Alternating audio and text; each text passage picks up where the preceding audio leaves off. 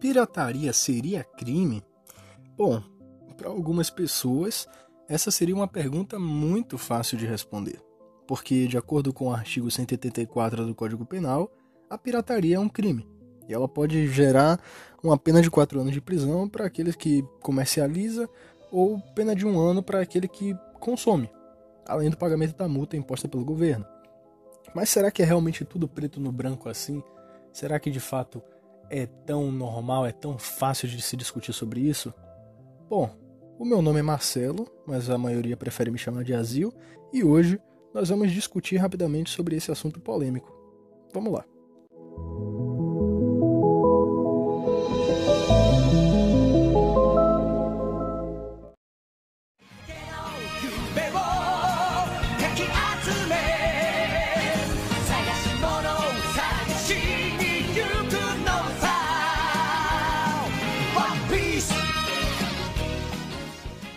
Quem já me conhece certamente deve saber a minha opinião sobre este assunto.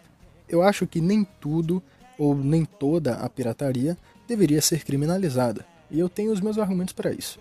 É óbvio que construir algo e ter esse algo roubado por outra pessoa é uma merda. Definitivamente é uma merda, não vou negar isso. E geralmente a gente se refere universalmente a isso como plágio e desassocia automaticamente da pirataria, mas ambos acabam andando lado a lado no contexto de compra e vendas. E essa parte da pirataria é a parte que eu não concordo. Mas eu também não posso dizer apenas isso para vocês. Eu simplesmente não posso chegar e falar eu não concordo com isso. Porque não é tão simples assim. Coisas me levam a concordar. Não pelo consumo, mas sim pelas necessidades. Por exemplo, quando se trata desse caso, é importante avaliar o que está sendo pirateado e comercializado. E por quê? É uma roupa? É um calçado? Pô, legal. Isso dá a oportunidade de uma comunidade mais pobre ter acesso a esses produtos que são tão importantes. Definitivamente tão importantes. Você não pode me negar que uma roupa e um calçado é importante, já que a gente precisa disso para poder sair. A gente precisa. É importante pra caramba. Agora, o caso do vendedor de CD, DVD ou jogos piratas é definitivamente aquele cara esquecido pela sociedade totalmente afastado, que não teve oportunidades e estaria em outro lugar se ele pudesse. A venda desses produtos de entretenimento no meio da pirataria é uma forma de sobrevivência desesperada de pessoas que estão passando fome, pessoas que têm filho para criar e por aí vai. Eu nasci, vivi e cresci dentro de uma comunidade com todos esses traços, eu sei como é, e todos os vendedores desses produtos passam por isso. É uma realidade dentro das comunidades, dentro, dentro das periferias. Inclusive, eu sempre fui pobre, minha família também. E a alternativa que a gente sempre teve para isso foi de comprar esses produtos piratas, até que chegasse a internet e acabasse dominando tudo. Os grandes políticos e empresários tratam todo esse assunto com uma naturalidade unidimensional e super arrogante, exatamente porque eles são ricos. Porque eles podem comprar os produtos originais, porque não são os filhos deles que estão passando fome, precisando de um dinheiro, precisando de uma roupa, precisando de um calçado. Não são eles. Não são eles e não são os filhos deles. E sempre eles martelam no argumento de que os donos reais estão perdendo dinheiro porque produtos piratas estão sendo vendidos ou simplesmente disponibilizados gratuitamente na internet. A ideia da necessidade de movimentar a pirataria vem da falta de acessibilidade do pobre a algo. E isso se prova cada vez mais pelo simples fato da internet em peso se movimentar para compartilhar gratuitamente entre si. Às vezes um cara compra alguma parada, ele sabe que aquilo é caro, ele fala, pô, vou compartilhar com o pessoal. Vou compartilhar com o pessoal, porque nem todo mundo vai conseguir ter isso aqui. Ou às vezes um desenvolvedor de jogos. Um desenvolvedor de jogos, o cara vai lá, faz um jogo, e aí ele chega e fala, pô, galera, eu sei que vocês, nem todos vocês podem comprar, então tá aqui. Baixa o jogo aí e joga, tá ligado? Esse discurso que essas pessoas estão utilizando para dizer que estão perdendo dinheiro, não passa de mais um dos grandes fantasmas implantados até mesmo na cabeça dos pobres, como uma consequência da pirataria.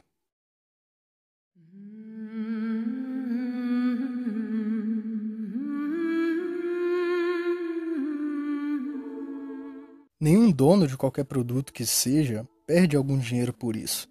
Ninguém perde dinheiro, porque não tem como perder o que você não iria ganhar, não é verdade? Se o pobre não tem condições, ele não compra. Simples assim. Essas pessoas que consomem pirataria nunca comprariam os produtos originais, cara. Então, definitivamente, não há perca de dinheiro. É só mais um pensamento elitista sendo discursado com a tentativa de afastar os mais pobres do entretenimento ou de vestimentas. Isso afasta as pessoas ainda mais do conhecimento e de uma melhor compreensão de como as coisas funcionam. Esses discursos aparentam ser convincentes e eles são feitos exatamente para entrar na mente dos mais pobres como uma espécie de peso na consciência, como se você estivesse fazendo algo errado porque você quer. Como é o caso também do discurso da meritocracia, fazer por merecer e ser culpado por não ter o que comer ou não ter o que vestir. Esses discursos são discursos que se repetem em diferentes roupagens e às vezes ele é feito por alguém que é tão burro que as pessoas deixam por um momento de achar que aquilo é convincente e de que aquilo é um problema nosso. Como foi o caso recente do Paulo Guedes falando que pobre não consome livros e que, por isso, isso deve ser algo destinado à elite e que seria bom aumentar o preço.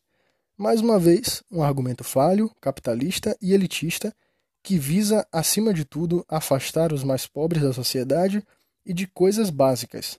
Esse é um dos motivos para que atualmente a gente tenha um monte de pessoas com medo de discutir política por não saber como discutir e dizendo que prefere se divertir para mascarar esse medo, que também reflete no nosso atual cenário pandêmico, onde muita gente se recusa a se vacinar e tem medo da vacina exatamente pela desinformação e falta de ensino que se deve não só nas escolas públicas, como até as escolas particulares daqui do Brasil, porque eu já tive o prazer, graças a Deus eu consegui, né? eu consegui estudar tanto na escola particular como na escola pública, e ambas têm um péssimo ensino. A questão econômica de um país não é o problema nosso. Ela só chega a ser um problema nosso na hora da gente escolher os nossos candidatos, na hora da gente votar. Isso já é outra coisa. E beleza. É uma questão da qual a gente precisa entender, averiguar, observar e levar adiante para não continuar repetindo os mesmos erros. Ok. Mas ainda assim, essa questão econômica do país não é um problema nosso, só quando precisamos escolher os nossos candidatos. Eu não tenho culpa por não poder comprar uma roupa ou um calçado original. Vocês também não, nenhum de nós temos. Nascemos sem escolha e sem poder de mudança. O único poder de mudança que a gente tem é o nosso voto. E isso numa sociedade desigual onde 99,9% dos que têm condição preferem fechar os olhos para todos nós e às vezes até tentam piorar as coisas com esses discursos enganadores que faz o pobre se sentir culpado. É realmente triste ter que se submeter a meios ilícitos para ter acesso a algo. Mas se não fizermos isso, não teremos. E mais uma vez, eles não perdem dinheiro porque pirateamos algo. A gente nunca compraria aquele produto, e mesmo os que têm dinheiro não pirateiam. Quanto mais acesso tivermos às coisas, menos pirataria vai existir. Com a chegada do serviço de streaming, se tornou mais acessível assistir aos filmes, séries e desenhos de forma legal. Se o cara tiver dinheiro, se o cara tiver condição de pagar aquele serviço de streaming, ele vai pagar por aquele produto. Porque piratear é algo difícil. E as pessoas sempre estão buscando praticidade e rapidez. A gente vê aí hoje em dia quantas pessoas deixaram de ver vídeos de culinária no YouTube ou de assistir programas de culinária porque agora no TikTok tem vídeos de um minuto mostrando como fazer um, uma comida. Tipo, cara, as pessoas querem praticidade e rapidez. É isso que as pessoas querem. É um, é um dos males da internet de fato. Mas é isso que as pessoas querem, praticidade e rapidez. Tudo é rápido hoje em dia. Tudo é rápido. Então, quanto mais precisa pesquisar e gastar tempo com as pesquisas e com os downloads, menos pessoas vão se dar esse trabalho para alcançar algo inacessível pelo alto custo. Os impostos estão altos demais, principalmente numa mídia como os videogames, por exemplo, que é constantemente criminalizada por discursos e falácias que também visam dificultar o acesso do pobre a esse tipo de conteúdo. Pô, desde pequeno, muita gente da minha família acreditava na ideia de que videogame estragava a televisão. Por quê? É uma forma de afastar o pobre daquele produto. É simplesmente mais uma das conversas para afastar o pobre do produto e fazer com que ele não, não chegue perto, não tenha como comprar, e ele até olhe para aquilo e fale: pô, muito caro também, né? Eu não vou nem testar se realmente estraga a televisão ou não, porque é muito caro, então não vou nem comprar. Enfim, Além de tudo, nós ainda ajudamos a tornar mais fácil a divulgação e o conhecimento em massa da existência de algo assim. por consumir e compartilhar uma versão pirata de um produto. Quantas vezes eu conversei sobre algo com amigos que tinha condições de comprar e aí eles ficaram interessados, foram pesquisar sobre e resolveram adquirir o produto. Pô, isso aconteceu tantas vezes, cara, que eu nem sei dizer a quantidade para vocês, sinceramente. Fora aquelas situações onde a gente teve acesso a produtos de forma pirata e gostamos tanto daquele produto, gostamos tanto, sei lá, de um filme, de uma série, de, de um anime, de um jogo, que a gente resolve juntar uma grana para financiar o autor. Nem que fosse um pouquinho, mas a gente resolvia fazer esse tipo de coisa. Eu faço esse tipo de coisa até hoje. Pô, eu não tenho condição de sair comprando mangá, cara, mas às vezes eu curto uma parada assim, tá ligado? Eu curto um anime, ou, ou até mesmo um mangá que, tipo, eu li pelo, pela scan, né? Pelas scans aí. Eu olho assim e falo, pô, cara, isso aqui é tão bom que, tipo, deixa eu financiar um pouquinho o autor, tá ligado? Ele merece pelo que ele fez. E se eu puder dar, nem que seja um pouquinho, eu vou, eu vou dar para ele. Então, assim, pô, as pessoas, quando têm dinheiro, elas fazem. Até mesmo o PlayStation 2, cara, ainda que fosse um console de uma empresa super conhecida como a Sony, ele conseguiu ser um dos consoles mais vendidos, procurados e fabricados que existiu, com uma popularidade absurda por causa da gigantesca pirataria dos jogos deste console. Eu acho que talvez tenha sido quase no mundo inteiro que isso aconteceu, mas principalmente nos países da América Latina. Não dá para simplesmente tratar esse assunto como fosse uma coisa normal, eu sei disso, mas também não dá para simplesmente tratar esse assunto como se fosse um problema absurdo e como se pobre fosse vagabundo. Pobre não é vagabundo. Se pobre tivesse para pagar, pobre pagava. Mas não tem. Então é assim que as coisas funcionam. A pirataria continua sendo um crime diante do Código Penal mas a lei é desproporcional. Não atende à discussão amplamente e prefere sacrificar verdades sociais por um único campo de visão que nos exclui socialmente e clama pela falta de conteúdo a periferias. Então, a gente encerra por aqui esse cast minúsculo, mas tão importante sobre apagamento social e elitismo fantasiado de uma lei que parece justa, mas não é nem um pouco. Aliás, se prezam tanto pelos materiais originais, então tratem de roubar menos economicamente e diminuam o preço das coisas.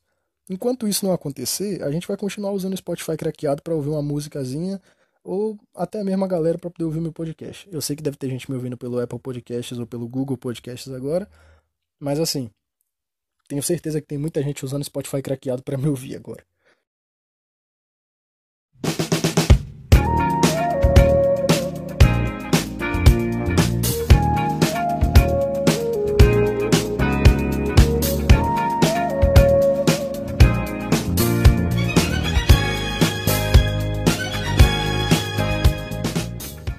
Agora eu vou ler as respostas de vocês ao primeiro cast, que foi sobre adaptação. Então, vamos lá, bem rápido aqui. O Léo do podcast Conversa de Mangás comentou o seguinte: Eu acho que adaptações, depois do obstáculo da resistência das pessoas à originalidade, é o que seria a essência de uma obra. Suas discussões, premissa, não sei. Léo, primeiramente, obrigado pelo teu comentário. Realmente não dá para dizer que algo é universalmente a essência de uma obra, né? Então, sei lá, eu acho que cabe ao diretor ler o material original e interpretar o que ele o que ele acha que é a essência em grande escala. Soa como a essência da obra para ele, né? E aí a gente já entra na questão de que um campo de discussões ele é mais abrangente. Depende da visão de cada um. Onde o telespectador ou o leitor ele precisa entender quais são as conclusões que poderiam ser tiradas daquilo por alguém para ser reescrito. Fullmetal Alchemist é sobre a sua filosofia do que é tudo no mundo ou sobre relações familiares? Não sei, ambos fazem sentido, então só só escreve aí pra gente, tá ligado? Só escreve, só faz sua versão aí. O Sir Arthur, membro do nosso servidor do Discord, comentou o seguinte: Eu simplesmente aceitei que eu sou chato. Para mim, o maior mérito de uma adaptação é ser fiel ao original, só que em outra mídia. Não gosto de mudanças na visão do autor. Arthur, Obrigado também pelo seu comentário. Cara, eu entendo essa ideia, eu até concordo com o ponto de que um dos maiores méritos de uma adaptação é ser fiel ao original. Depois daí, realmente acho que falta a aceitação de que algo poderia ser diferente. Eu entendo, mas não concordo. Aliás, galera, por conta do meu cast sobre adaptação, o Arthur foi ver o Fullmetal de 2003. Eu acho que ele tava, tava lá pelo episódio 22, sei lá. Tava gostando bastante até. Né? Eu fico feliz por isso. Fico feliz por isso. Não sei se ele vai gostar até o final, provavelmente não. Mas mesmo assim ele deu o braço a torcer, foi lá assistir, então obrigado, Arthur.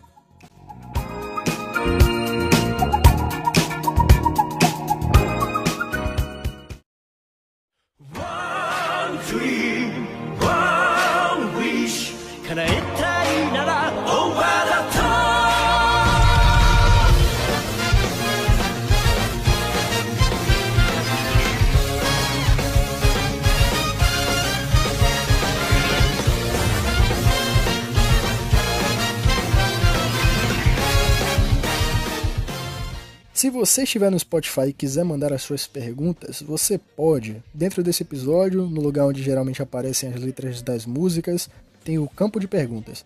Você pode me perguntar sobre o que quiser, tendo ou não a ver com o cast. Se for interessante, eu respondo aqui no nosso próximo episódio, e se tiver a ver com o cast, seu comentário ficará fixado na página dele, ok? As pessoas que estão usando o Apple Podcast e Google Podcast, infelizmente eu acho que não tem essa opção para vocês. Então, sei lá, entra no Spotify rapidinho e faz isso aí. É nóis. Caso queira me fazer alguma doação, o meu pix é canaldoazil@gmail.com. Caso queira me seguir em alguma rede social, o meu Twitter é marcelo_azil. Obrigado por ter me ouvido até aqui, um grande abraço para você e até o nosso próximo episódio.